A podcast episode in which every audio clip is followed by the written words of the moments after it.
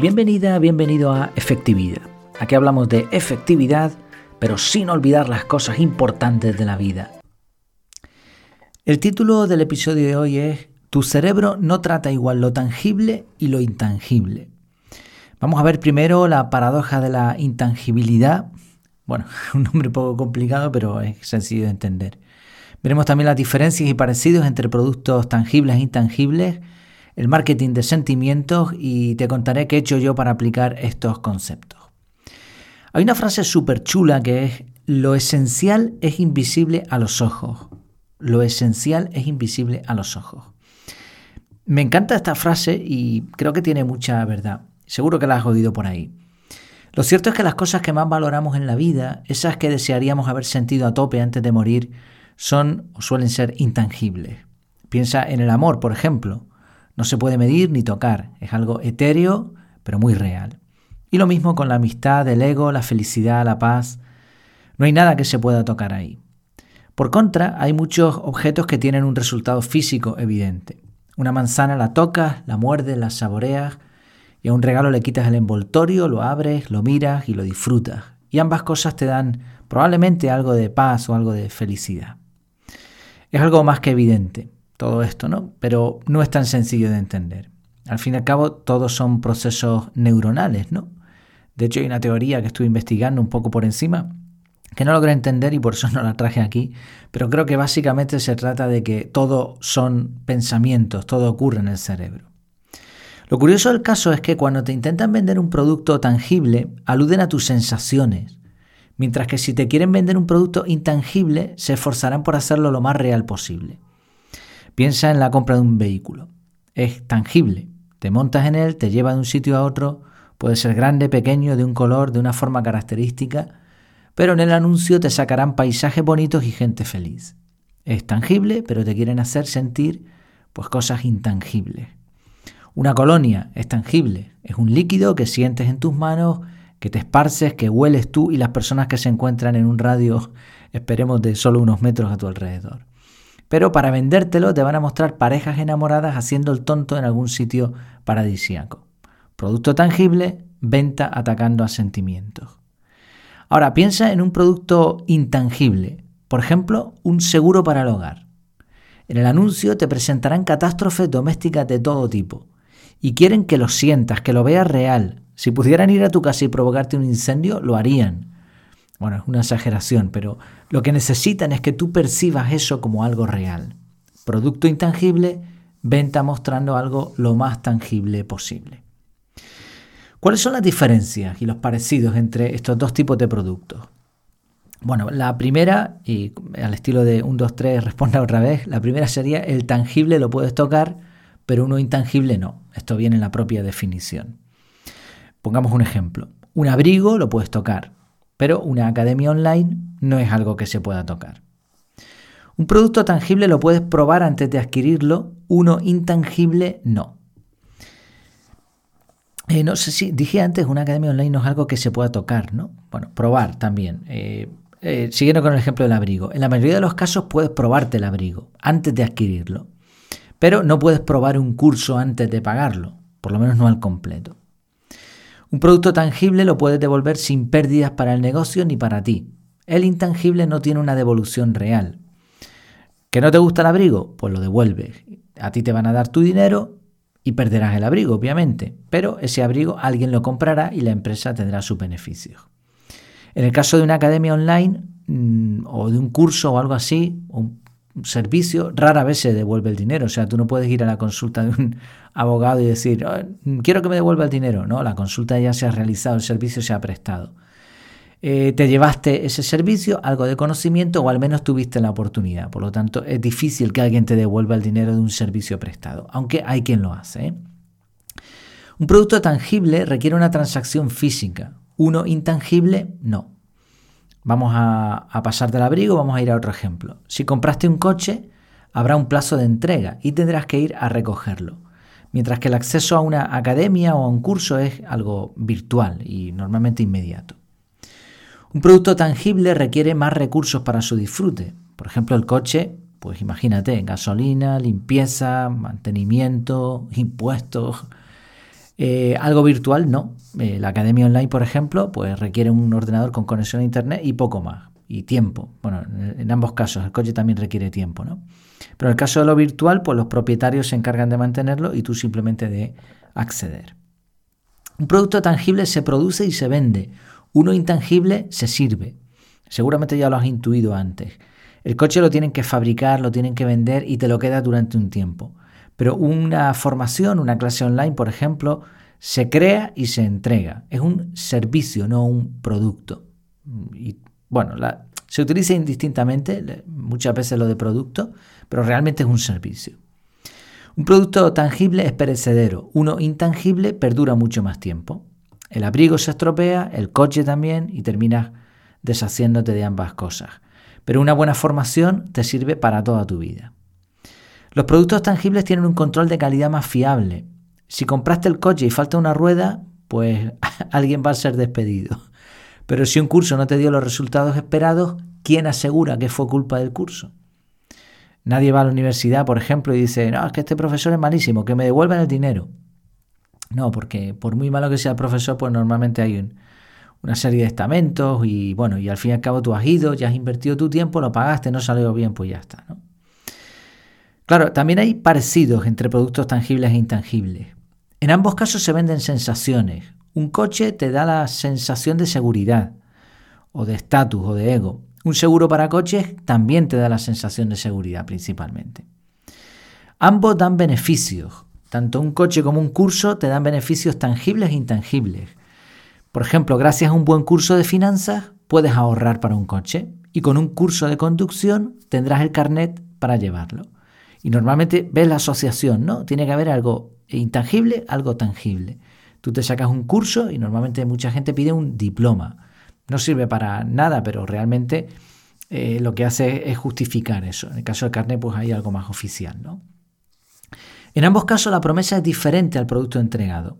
Cuando tú ves la foto de una hamburguesa, no se suele hacer, pero compara la foto a, la que te dan después.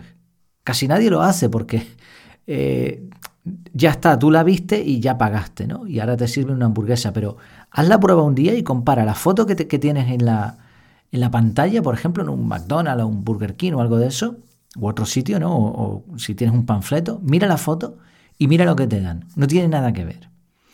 En cuanto al curso online, pues no te soluciona la vida milagrosamente. O sea, la promesa va a ser diferente. Puede ser a mejor o puede ser a peor. Los malos vendedores, los que atacan a los sentimientos, por lo general, la promesa suele ser superior al producto. Los mejores vendedores, las mejores empresas que piensan en el largo plazo, te dan mucho más de lo que esperabas. Pero esto es algo raro, algo extraño. Con todos estos parecidos y diferencias, la apisonadora mundial del marketing busca lograr ventas atacando la parte más irracional del cerebro. Hay una frase que me encantó sobre este punto que es el rabo emocional menea al perro racional, de Jonathan Haidt. Todo, absolutamente todo está estudiado. Los números terminados en 7, los carritos de compra que giran ligeramente hacia un lado, la música, los olores, los colores, las fotos de gente sonriendo. El objetivo es que no pienses, que compres. Te van a provocar miedo a perderte algo bueno, jugarán con tu ego y te harán quedar mal si no das la tarjeta. ¿Cuál es la conclusión? ¿Qué podemos hacer ante esta guerra de sencos emocionales? Tres ideas. Y creo que esta es la clave de este episodio. Lo primero es no comprar inmediatamente. No caigas en las trampas de solo hoy, solo quedan X, mañana sube el precio. Detén la compra y permite al sistema 2, al, al sistema mental más lento, valorar las posibilidades. Es decir, si compras rápido, no has pensado. Si piensas, comprarás más lento o no comprarás. Sí, el primer punto es parar. No compres de forma emocional, no compres de forma irracional. Para y piensa. Porque hay dos sistemas, ¿no? Y ya hemos visto que se ataca con las compras tangibles e intangibles, se busca atacar al sistema que no piensa, al que, está influenciado por todo tipo de sengos. Entonces, para. Punto 2. Busca por encima de todo la confianza. Pregunta a amigos o conocidos sobre el producto. Eso sería lo ideal. Alguien que ya lo ha probado y una persona en la que ya confías. No te fíes de las reseñas que pueden estar manipuladas. Eh, si por ejemplo te ponen reseñas de Google, mira si son personas reales. Si son reseñas de Amazon, pues busca que tengan fotos de verdad, eh, que hayan comprado el producto, etc. Si puedes, en cuanto ya a la parte de la empresa, contacta con la, con la persona de la empresa que esté más arriba posible. Si pudieras hablar con el dueño, mejor. No con los intermediarios ni con los vendedores, porque estos van a estar preparados para vender, no son los que han hecho el producto. Pero cuando tú hablas con una persona que está detrás, eh, entonces no suele utilizar técnicas manipulativas porque probablemente es un creador y no un vendedor y te va a hablar con el corazón porque es su producto. Entonces busca esa confianza. Y tercer punto, insiste en probar. Tiene mucho que ver con la confianza, pero bueno, lo he dividido en, otro punto aparte. Aunque sea un producto intangible, producto tangible se puede probar, hasta normalmente se puede probar, pero un producto intangible es más difícil. Aún así, es posible realizar algún tipo de demostración. No un anuncio, no, que, no que te cuenten algo, no que te den una demostración de otra cosa. Por ejemplo, se estila mucho esto de, los webinars, perdón, que te, presentan una cosa y tal, pero ¿cómo sabes que el producto es mejor que eso que te han dado gratis? Entonces, normalmente son webinars o clases mm, poco para vender. No, Está bien, que no, está mal, ni mucho menos, ¿no? Pero busca que te ofrezcan una prueba del producto final. Por ejemplo, una primera consulta gratuita o un periodo de prueba. Bueno, son tres ideas. Las resumo de nuevo. Parar, no comprar inmediatamente. Buscar la confianza con, reseñas de personas en las que tú creas o con, con las personas que estén detrás del producto y probar, aunque sea un poco o durante un tiempo. ¿Qué he hecho yo para aplicar estos conceptos? Me voy a centrar en la parte como, como vendedor, digamos, como creador de contenidos, como dueño de la Academia Efectividad, ¿qué es lo que estoy haciendo? Bueno, a medida que voy aprendiendo cómo funciona la venta y cómo funcionan las personas, e intentando ser lo más honesto posible, porque al fin y al cabo sin venta no hay negocio, pues primero hay líneas rojas que nunca he pisado. Nunca he usado técnicas manipulativas de esconder cosas, de prometer algo que no es verdad, exagerar el producto a sabiendas, utilizar ciertas frases. Eh, en esto no he caído nunca, creo por lo menos, que yo recuerde, no he caído nunca en estas técnicas, por lo menos conscientemente.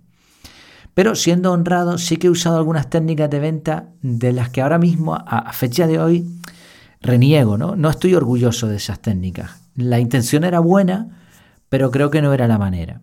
Por ejemplo, durante algún tiempo tuve en la página principal un contador regresivo que mantenía un precio y, la oferta pues caducaba, por decirlo así.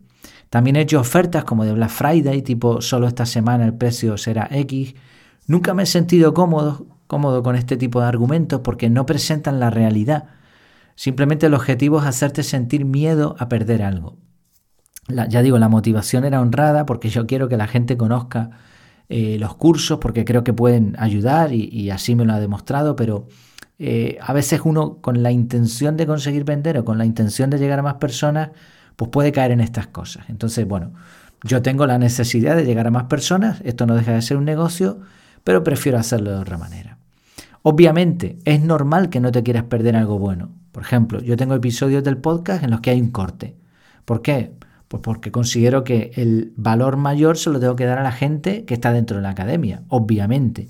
Pero mm, tampoco voy a cerrarlo todo. O sea, la gente tiene que ver algo por lo menos, ¿no?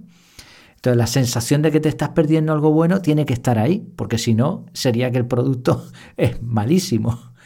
Y, y probablemente nadie escucharía el podcast, nadie entraría en una página web, en general nadie vería ningún producto, ningún anuncio de ningún tipo, no funcionaría nada de esto si esta sensación no existiera. Pero debe salir de forma natural. Ves que algo te gusta, te llama la atención y no quieres perdértelo, vale, y sabes que tienes que pagar para conseguirlo, ¿no? Hasta ahí bien y todo creo que es correcto. Por otro lado, para aumentar la confianza, he, hecho tres cosas. Primero, he usado eh, reseñas verificables en Google que, generosamente pues, los miembros de la academia han ido poniendo y otras personas que llevan tiempo apoyando los contenidos, que es totalmente libre, no he coaccionado a nadie para hacerlo. También he dejado un formulario de contacto para disipar todas las dudas de alguien, incluso si alguien lo quiere, pues estoy dispuesto a hablar por teléfono un rato o hacer una videollamada y nos vemos las caras sin ningún problema. Y por último, lo último que he hecho pensando en todo esto ha sido dejar una prueba gratuita de 7 días para todo el que quiera ver la academia por dentro. Te hablo desde el, papel mío como vendedor, pero míralo desde las dos partes. Si tienes algún negocio, intenta aplicar esto. Pero si eres comprador o estás pensando en comprar, busca esto, busca algo similar a lo que te estoy contando, sobre todo en productos intangibles. En resumen, nuestro cerebro procesa de forma distinta lo tangible y lo intangible. En general somos más ágiles para adquirir algo tangible, pero lo que queremos es sentirnos bien. El marketing lo sabe y nos manipula para que no pensemos, para que compremos. Por eso lo mejor es buscar y ofrecer confianza real, sentimientos valiosos en lo, tangible y reales en lo intangible. En ambos casos, la confianza es el punto clave. El que vende debería transmitirla y el que compra debería asegurarse de ofrecerla. Perdón, el que compra debería asegurarse de tenerla, de contar con ella. Así, nuestro cerebro será más perro racional y menos rabo. Muchas gracias por tu tiempo y por tu atención. Espero tus comentarios en el grupo privado o en efectividad.es barra contactar. Hasta la próxima.